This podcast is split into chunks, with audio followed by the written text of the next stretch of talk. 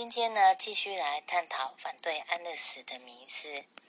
嗯，卫福部国健署王英伟认为，安乐死呢是宗教哲学议题，不是医疗问题，并且认为，当病人得到身心灵的安顿，安乐死呢未必是一个选项。呃，我想请问，病主法放弃急救？就属于医疗问题吗？同样是放弃求生达到死亡目的的安乐死或者是病主法，为何只有病主法呢是属于医疗问题，而安乐死呢就不是呢？